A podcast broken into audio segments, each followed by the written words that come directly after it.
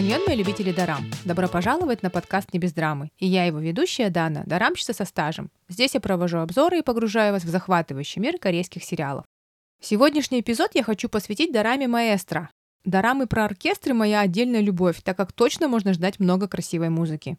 А в этом случае мы получили комбо из красивой музыки, эстетичной картинки и закрученного сюжета с вопросом «Кто же убийца?».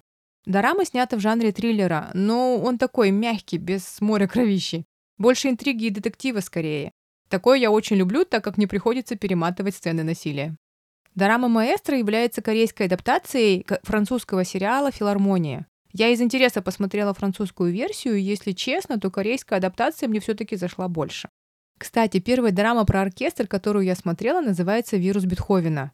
Тоже можете глянуть, хотя она снята в 2008 году и может для кого-то показаться неинтересной или устаревшей. Но тогда мне очень увлек и сюжет, и музыка. Оказывается, главную героиню в вирусе Бетховена играет Ли Джиа, которая сыграла Сурен в сериале «Пентхаус». Также сейчас с ее участием выходит новая дорама «Королева развода».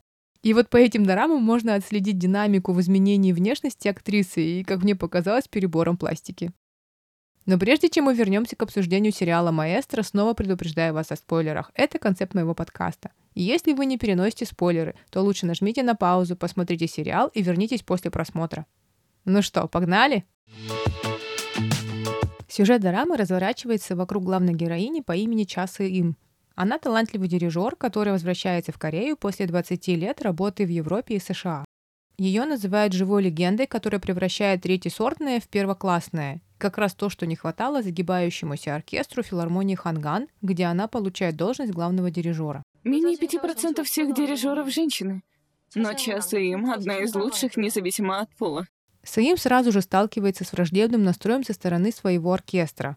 Их не устраивает, что дирижера назначили без согласия профсоюза и участников оркестра. И они не упустили шанса ей это показать, сыграв мелодию из фильма «Миссия невыполнима», тем самым как бы говоря своему новому боссу, что у нее вряд ли что-то получится. Мы приготовили для вас приветственный подарок. Господин, не могли бы вы раздать ноты? Часаим оценила месседж своей команды и сразу же показала, кто тут главный. Вместо того, чтобы рефлексировать, она тут же начала разбирать ошибки музыкантов, тем самым показав зрителям, что наша героиня, а, реально большой профессионал в своей сфере и слышит, например, что музыкант неправильно сидит, и поэтому у него или у нее не выходит ровный звук. И б, ее не страшат трудности в виде пассивной агрессии со стороны команды. Кроме того, она с первых минут стала называть всех участников оркестра по именам, то есть уже знала команду, что тоже демонстрирует ее профессионализм. Да даже тот факт, что она после многочасового перелета из США, а это на минуточку 14 часов минимум, сразу едет в филармонию, а не домой, уже показывает нам, что Часаим – машина, а не человек. Ох, если бы я могла выглядеть так же шикарно после многочасовых перелетов. Далее нам показывает, что оказывается у Часаим-то есть муж, и у них как бы отношения на расстоянии. Он все время живет в Сеуле и приезжал к жене только на каникулы. Вроде как бы ничего особенного, наверное, многие так живут, но у меня сразу возникли вопросики насчет их отношений. Во-первых, Часаим никто не встречал в аэропорту, когда она прилетела. Опять же, для многих это нормально. Но нормально, наверное, если ты постоянно летаешь в командировки, а не так, что тебя не было несколько лет, и ты тут возвращаешься домой, а любимый не встретил.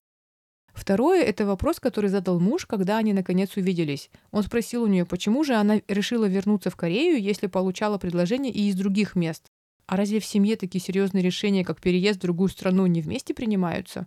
Ну, или хотя бы не обсуждаются, прежде чем принять решение. И третье, что скрывает муж в своем телефоне, пока она спит? Интрига, да? Та-да-да-дам. Ну и еще у меня один вопросик. Как может филармония загибаться, если позволили себе поселить маэстро в таких шикарных апартаментах? Часаим очень амбициозно и во главу угла ставит работу, а не личные отношения. Мы видим это и потому, как она сразу сменила главную скрипку в оркестре. Несмотря на то, что предыдущей главной скрипкой был ее учитель и самбе. Самбе — это старший по должности или по опыту. Часаим ставит главной скрипкой самую молодую из всего оркестра скрипачку по имени Ли Руна, для которой наша маэстро является кумиром. У нее даже висят плакаты с афишами Часаим дома.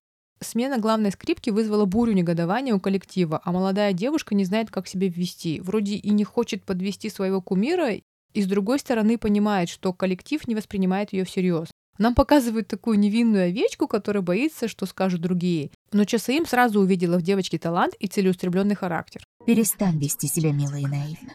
Я хочу видеть настоящую руну. Плевать уговорами, угрозами, но сломай их. Ты должна это сделать сама, чтобы позиция по праву стала твоей. Такие кардинальные перемены не по душе традиционному обществу музыкантов в оркестре, и они начинают еще больше недолюбливать маэстро. Президент филармонии тоже не рад, что оркестр бастует против дирижера. Но им удается убедить президента, что эти реформы пойдут на пользу оркестру, пообещав, что увеличит уровень посещаемости на 95% за три месяца. В противном случае она уйдет в отставку. Конечно же, президенту пришлась по душе эта сделка. Пока Часаим выстраивает отношения со своей командой, ее возвращению в Корею рад еще один человек – председатель инвестиционной группы Ю Чундже. Давайте называть его инвестор Ю. Как же мне нравится их первая встреча. Он пришел к ней в филармонию, но она была занята на репетиции и не обращала на него внимания. И что же сделал наш инвестор Ю? Он включил пожарную сигнализацию. Да, многие, наверное, подумали, смотря эту сцену, что он дурачок какой-то. Но мне кажется, что это как раз показывает его характер, который не принимает «нет» как ответ и не мирится с игнором в его сторону. Короче, у него такой вайп социопата. То, что нужно для триллера, я считаю.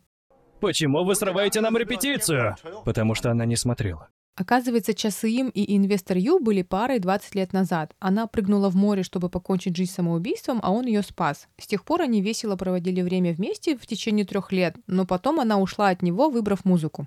Теперь он хочет, чтобы Саим развелась и вернулась к нему, но она не соглашается, и поэтому инвестор Ю решил влиять на нее через ее работу.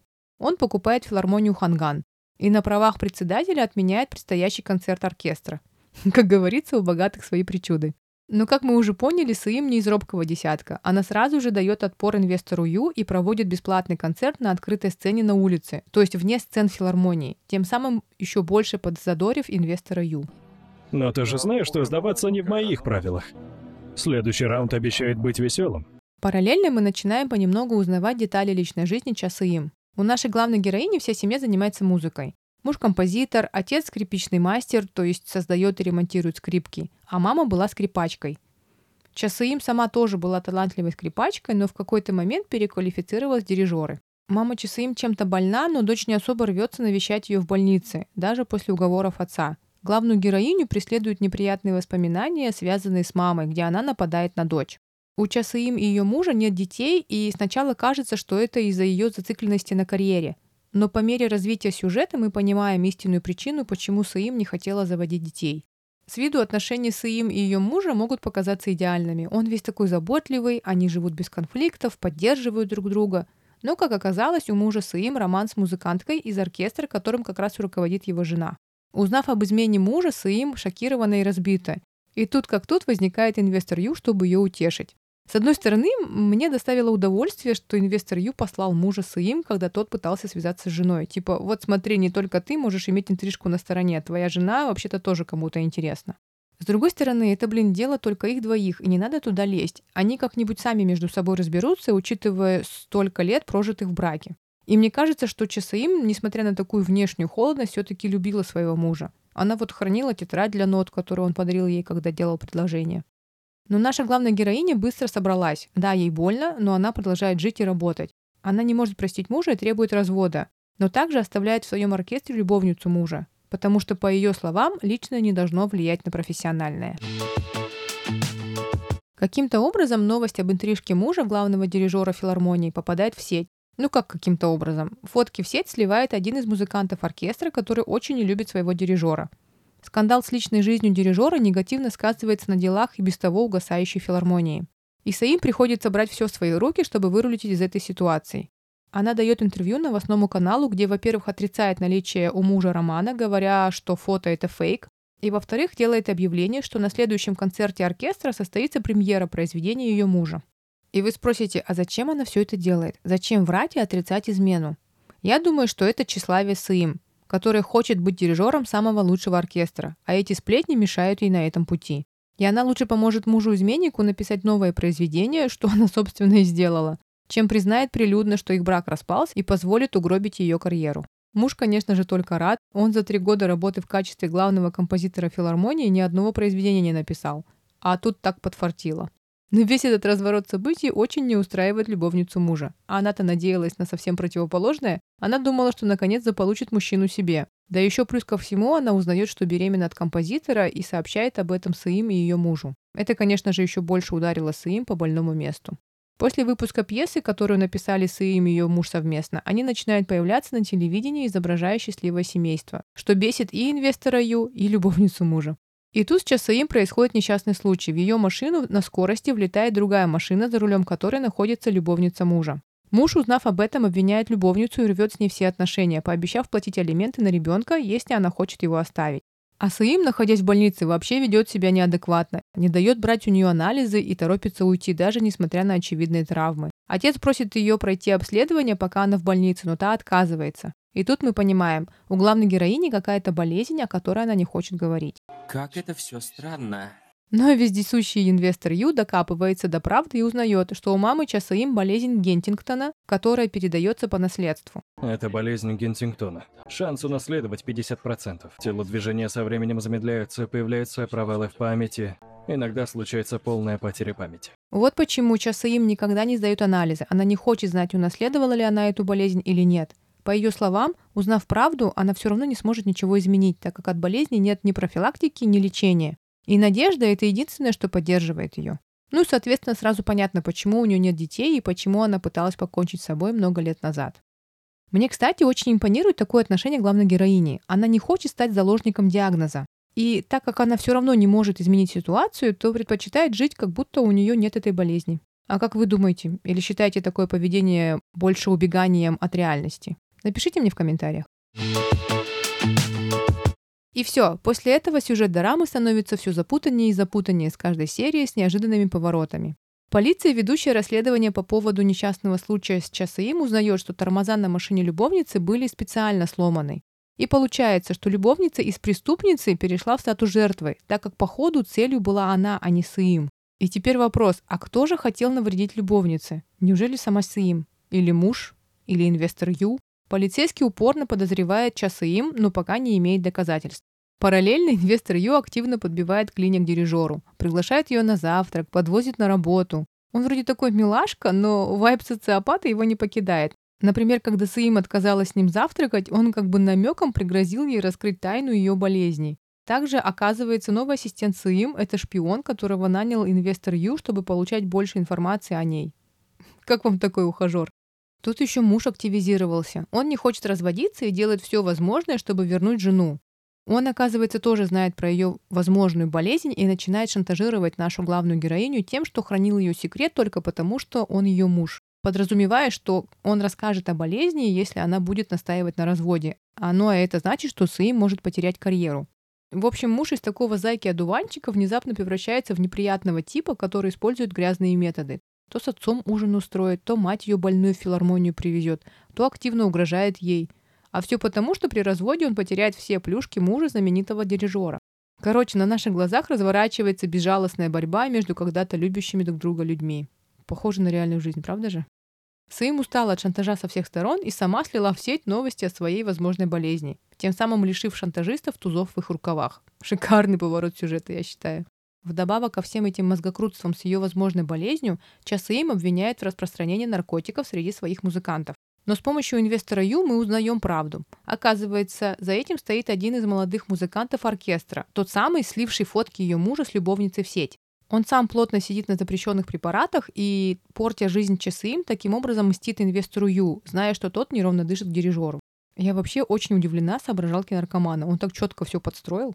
Но после этого происходит самое интересное. Часы им от злости за все последствия, с которыми ей пришлось столкнуться из-за обвинений в распространении наркотиков, напивается. В это время ей звонит тот самый музыкант-наркоман, прося встречи. Она соглашается, а на утро просыпается в крови. Она не помнит ничего, что произошло ночью, а музыкант оказывается мертв. Короче, вокруг Саим продолжают происходить странные вещи, и нам непонятно, кто же за всем этим стоит. Я, честно, долгое время подозревала главную героиню и инвестора Ю. Но потом Часаим во время концерта падает в обморок и оказывается, что ее кто-то отравил. Причем травил не так, чтобы она умерла, а чтобы у нее развились симптомы, схожие с симптомами болезни Гентингтона. И после этого случая я стала подозревать любовницу мужа и самого мужа дирижера, так как он задавал какие-то странные вопросы своему адвокату по разводам и врачу мамы Часаим. Но тут еще на первый план выходит Тихоня Лируна. Помните ее? Это молодая скрипачка из оркестра Саим. Она как-то уж слишком привязана к своим, приходит к ней домой, сидит с ней всю ночь, когда маэстро лежала с температурой. Как бы я не любила своего босса, вряд ли бы я сидела у его кровати. Странно это как-то все, не правда ли? И апогеем всего стало покушение на убийство самого мужа Часаим, который чудом остался жив. Короче, Проныра полицейский понимает, что все эти преступления имеют какое-то отношение к Часаим, и покушение на любовницу мужа, и убийство молодого музыканта, и покушение на самого мужа. И он бы с удовольствием обвинил Часаим, если бы ее саму не отравили. И у полиции, и как у меня во время просмотра дорамы, висел один вопрос. Кто же все это делает и зачем? По всем фактам очень сильно подходил инвестор Ю, который очень хочет быть с маэстро и старается отдалить ее и от мужа, и от работы в целом. Но это был не он, чему я безмерно рада. Я рада, что рядом с им был хоть один доброжелатель, который искренне заботился о ней, хоть и своим изощренным способом. Ну, как говорится, как умел. Хотя у Саим был еще один близкий человек, это ее отец. Мне, кстати, очень понравились отношения Саим с ее отцом, как-то не по-корейски даже. Он всегда поддерживал дочку, и когда узнал, что она хочет развестись с мужем, он не спросил причин развода и не стал настаивать на сохранении брака, аргументируя это типа «ну что там люди скажут?». А когда узнал, что ее отравили, даже забрал к себе, чтобы присматривать за ней. Может быть, ничего удивительного для обычной семьи, но для дорамной семьи меня прям очень порадовал персонаж отца. Душка, в общем. Дорама по стилю мне напомнила фильмы по романам Агаты Кристи, типа «Убийство в Восточном экспрессе», когда подозреваешь всех персонажей по очереди, так как у каждого свой мотив, но на самом деле убийцей оказывается кто-то другой и с совсем необычным мотивом. Сериал красивый, интересный и про сферу деятельности, с которой я никак не соприкасаюсь в своей жизни. Ну, пожалуй, только как зритель. Поэтому мне было интересно смотреть про внутреннюю кухню оркестра. Надеюсь, что в реальной жизни у них меньше интриг и убийств. Моя оценка сериалу 10 из 10, и даже открытый конец не испортил мне впечатлений. Да, нам непонятно, какой результат анализа оказался у героини в конверте. Есть у нее Гентингтон или нет. Но мне хочется верить, что нет так как Часаим поменяла свое отношение к жизни. Она стала больше улыбаться, перестала быть такой карьероориентированной и решила путешествовать. А также она подпустила ближе инвестора Ю. Может, у их отношений еще есть шанс? Я люблю фильмы, где показывают, что даже самые хладнокровные люди могут любить. Это мне оставляет веру в человечество, что ли. Ты не единственный хочешь со мной поехать. Мне что, в очередь вставать?